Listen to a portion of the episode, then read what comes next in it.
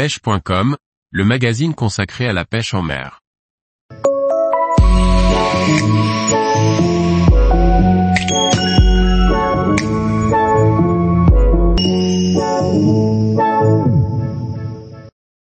Les herbiers, des spots incontournables pour la pêche des carnassiers.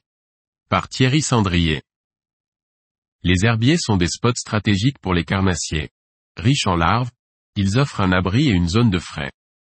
Pêche de surface et montage texan sont les méthodes à privilégier.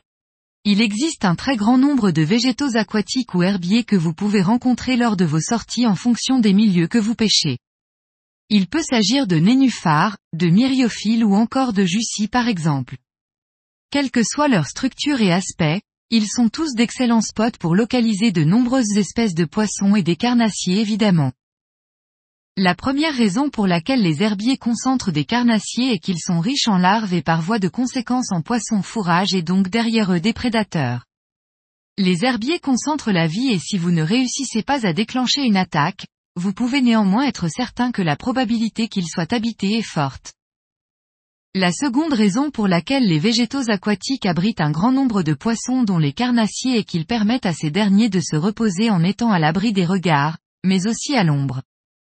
Cet espace offrant la sécurité visuelle offre un autre avantage, celui d'être un excellent spot stratégique d'affût. Les poissons actifs seront bien souvent à la lisière des herbiers prêts à bondir sur des proies de passage. Enfin, en début de saison, les herbiers constituent des zones de frais pour un grand nombre d'espèces. Ainsi, vous pourrez y trouver des brochets qui séjournent à proximité après s'être reproduits ou pour profiter des brèmes et gardons qui viennent frayer à leur tour. Pour prospecter les herbiers et autres végétaux, il est tout indiqué de commencer par sa périphérie, mais une fois ses abords prospectés, débuter par une pêche de surface avant de laisser un leurre plonger en leur sein. Pour prospecter ces spots stratégiques plus en profondeur, les spinner baits sont évidemment d'excellents leurres, mais le montage texan est sans doute celui qui permet de pénétrer le plus facilement et efficacement au cœur des herbiers. Lorsque l'on pêche des milieux encombrés, il n'est pas question de faire dans la finesse. Le but est d'extraire les poissons afin de ne pas les perdre après le ferrage. Ainsi, une canne avec une grosse réserve de puissance est primordiale.